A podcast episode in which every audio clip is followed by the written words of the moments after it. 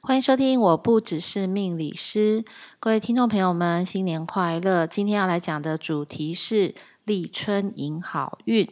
本节目由生命导航企业股份有限公司、国风企业顾问社、GreenCoder 联合制作。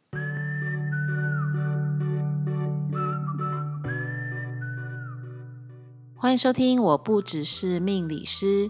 各位听众朋友们，大家新年快乐！今天是初六，相信大家已经放了很多天假喽。不晓得大家的过年有没有吃好、睡好、心情好，一切都好。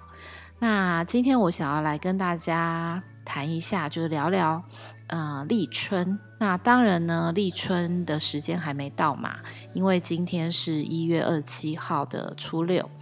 立春呢，其实是每年的大约二月四号，是阳历，也就是国历的二月四号左右。为什么要来谈立春呢？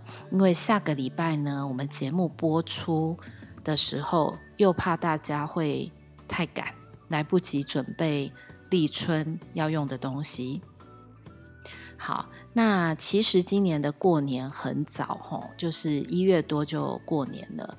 但是很多人呢会有一个搞不清楚，那过年的时候生的小孩到底要属什么样的生肖，所以很多人就会开始很困惑，就是那到底是虎宝宝还是兔宝宝？那有一个比较简单的一个辨别的方式，就是说不，你先不要去管农历啦。我们应该要先去看看阳历的二月四号，所以呢，在每一年哦，是每一年，不是只有今年，所以今年一直到二月四号以前生的小朋友，他都是老虎哦，虎宝宝。那在二月四号之后，那每年在立春的当天，其实时间是不太一样的。立春其实它精确到呃几点几分。这个在查万年历其实就可以查到，所以如果刚刚好有人是出生在二月四号当天的，通常我们都会查一下你是立春前还是立春后。我以前小时候就是会常常听到，可是我阿妈哈，我阿妈好像就是在这个节目当中，我都会常常提到，因为她自己以前都搞不清楚她自己到底是属老虎还是属兔子。所以呢，我从小也就一直听他在讲，搞不清楚这件事。那说实在话，后来有没有搞清楚，我其实也不太清楚。因为其实老人家的早期出生的时间点都不是很确定，所以有时候又晚报户口啊，有时候早报户口。那我以前在做，就是跟。客户啊，或者跟学生在确认他们的出生的时间的时候，其实就有各式各样不同的答案。那答案真的是五五花八门都有哦。就是有些人会跟我说啊，老师，我跟你说，我妈妈跟我说，我就是在我们吃晚餐的时候出生的，这是很尴尬哈。就是到底你们家是几点吃晚餐？那有人会跟我讲说。嗯、就是天天刚刚亮的时候出生的，那这个也是一个很尴尬的答案哦，因为每一个春夏秋冬其实天亮的时间不太一样，所以其实我们在判断就是出生时间哦，在我的工作上面，其实应该是千百种可能。那这从你必须要从这千百种可能里面去理清很多的事情。那刚好呢，每一年在立春，为什么是今天的主题是立春迎好运？我们在节气里面哦，有四个立，四立。那那四立是什么？就是立春、立夏、立秋跟立冬。那既然会讲立的意思，就是说从这一天开始，就正式的我们要迎接春天的来临。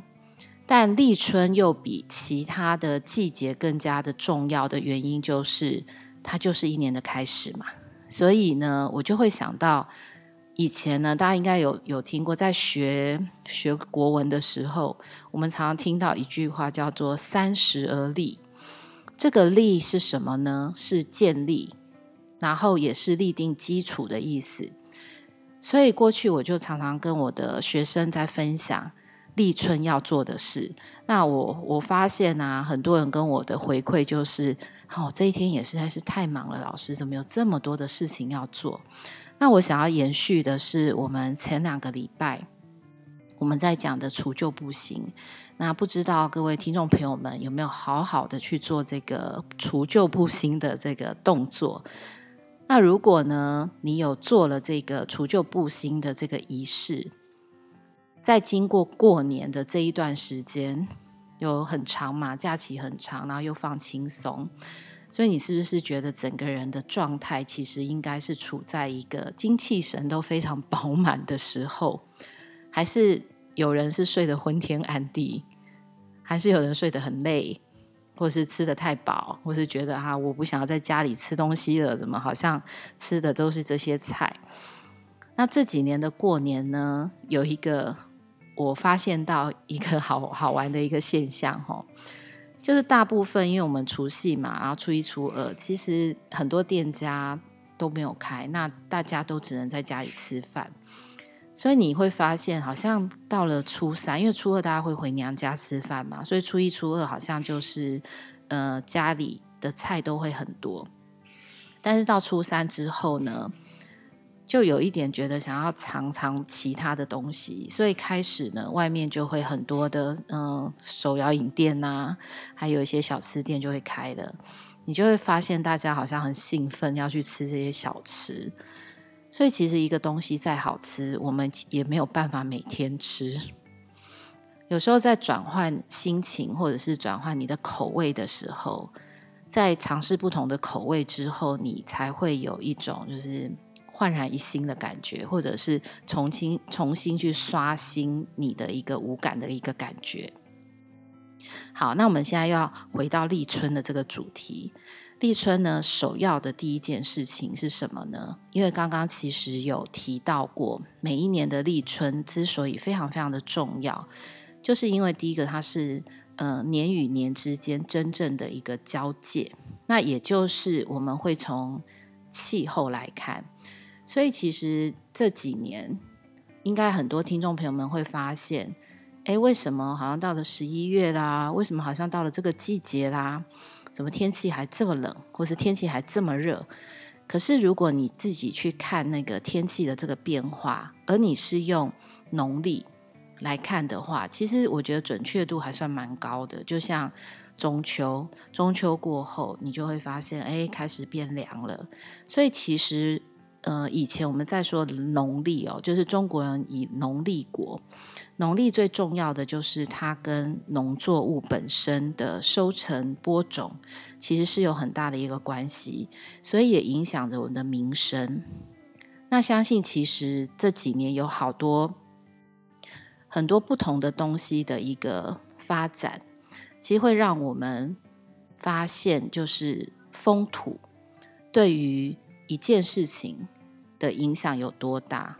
比如说，我们喝咖啡，那每一个不同的地方的风土就会影响这个咖啡豆出来的品味，或者是说它的风味。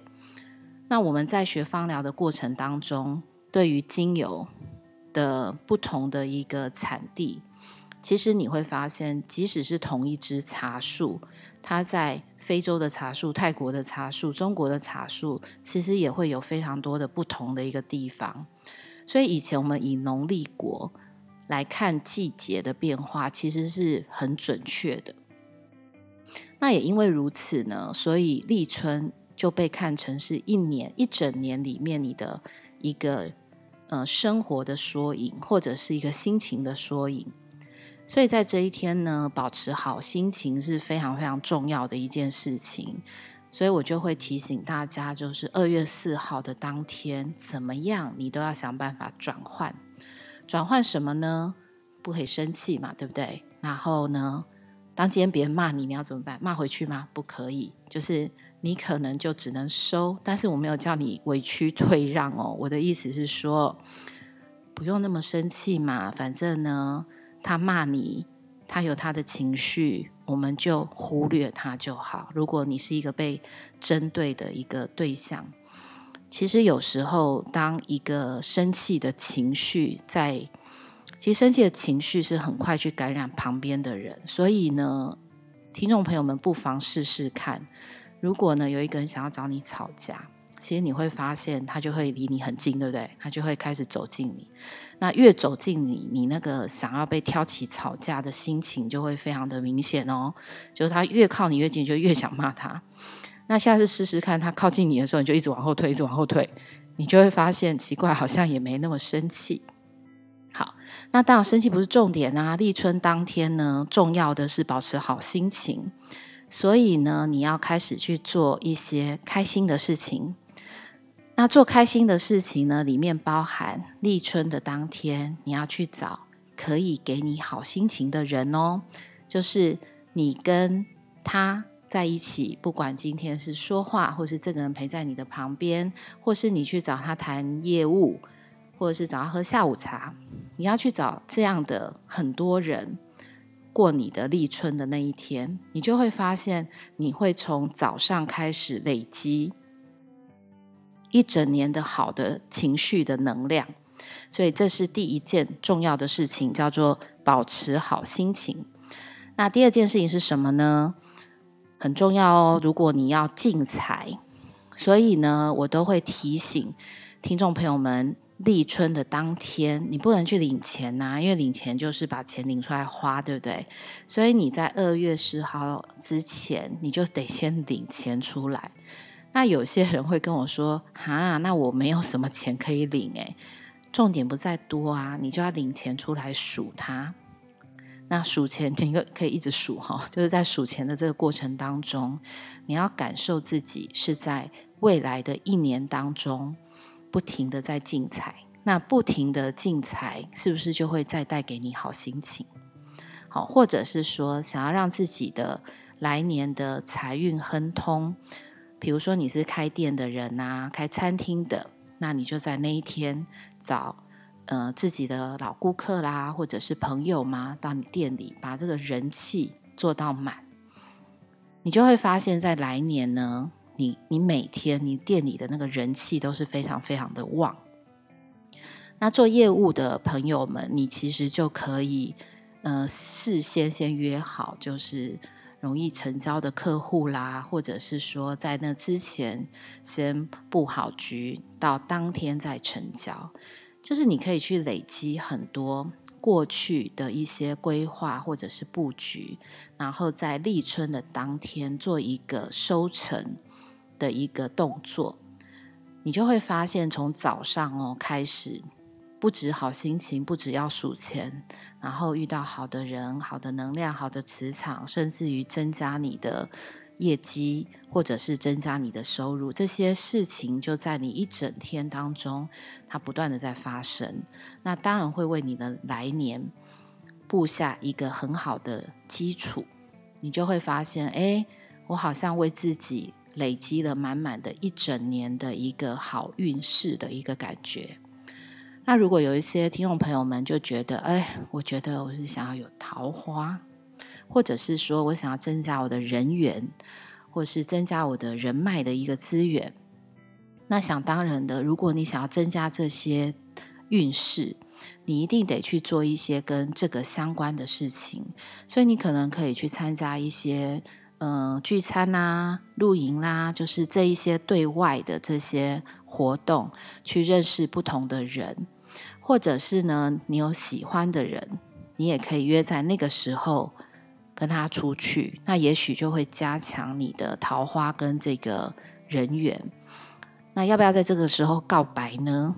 好，嗯、还是先不要好了，因为那个情人节还没到。那告白，除非你有百分之百的把握，但如果你只有五十 percent 的把握，立春这一天就我们稍等一下，因为我们刚刚有提过咯，一天不就是一整年的缩影吗？所以我们还是要做有把握的事情，不然你告白之后回去哭得稀里哗啦，我觉得白天的这个努力不就白费了吗？好，那接下来第三件事情呢，就是钱母。就是每一年呢，我们都会在立春的当天，我们会把钱母放进我们的钱包。那钱母要怎么去找呢？就是基本上我们会以尾数为主，就是呃，你找尾数是八或者是九都可以哦。那最后的那个数字是八或九，那在前面那个数字我们就可以找什么？比如说我们可以找六八六九，或者是呃七八七九，或者是八八八九，像这些数字都是好的。那在前面的数字，比如说你用三八九可不可以？可以，三九九或者是四九九也可以。就是当你在你的心操里面去找一张，或者是说你在这几天这几个礼拜里面就可以开始去找尾数是奇数，就我刚刚提过的二八或九的这些奇数，或者是有交叠的数字，我们就会在立春的当天把它当做是钱母放进你的钱包。那有一些听众朋友们，你们每一年都有做这个放钱母的动作，所以你的钱包里面一定会有旧的钱母。那旧的钱母应该要怎么办呢？其实我前几年我也不晓得大家会问这个问题，可是这两年因为这个问题被问得很多了，所以钱母如果是去年的，我们就要把钱母拿起来。那拿起来做什么呢？你可以去买彩券也可以，或者是去吃饭也可以，或者是捐出去都可以。就是我们要把旧的钱母去做一件你最想做的事情，或者是说你你会期待它会发生的一件事情。那这个钱母就会持续你本来过去一年的这个运势。那再放上新的钱母。那放钱母的时候，当然也不是这样放进去之后你就会有钱。那要记住哦，钱母放在皮包里面，还是要跟自己讲话。你要讲你的。名字，然后呢，你的生肖。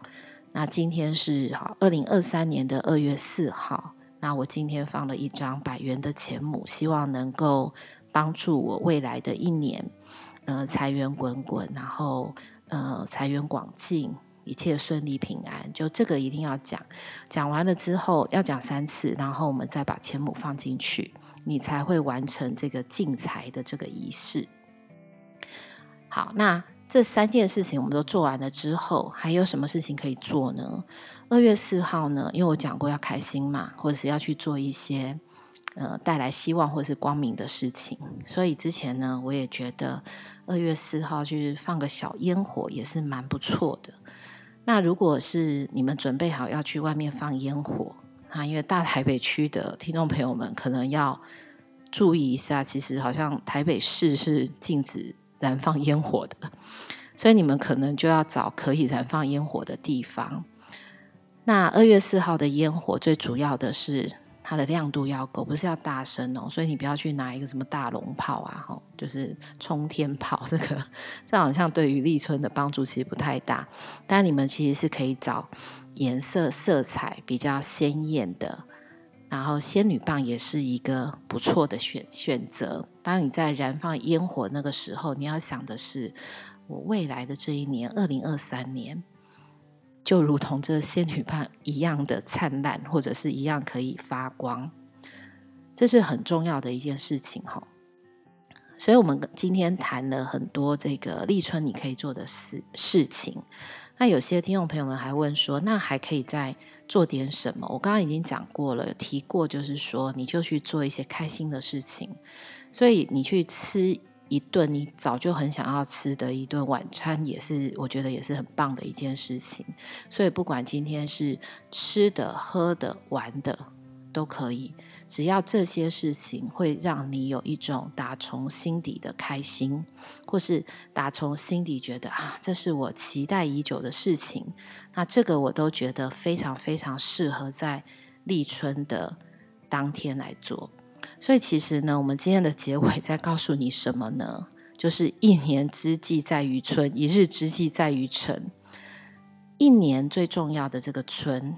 那春这个字呢，本身就有三个大太阳，所以呢，会告诉你，从这一天开始，我们做了一些事情，或者是调整了一些我们的情绪之后，就会带着我们迎向未来美好的一年，会为我们的这一年立下非常好的一个基础跟能量，让你更有底气，或者是更有信心的去。面对二零二三年未来的每一天，那在这边也祝福各位听众朋友们，因为今天是初六嘛，还有几天放假的时间，大家可以好好的 enjoy。那剩下的时间就可以开始准备下个礼拜立春你所要做的事情。好，比如说领钱呐，要取钱母啦，这些事情我们都可以先预先安排好，或订餐厅啊。好，那听众朋友们，我们下周见哦。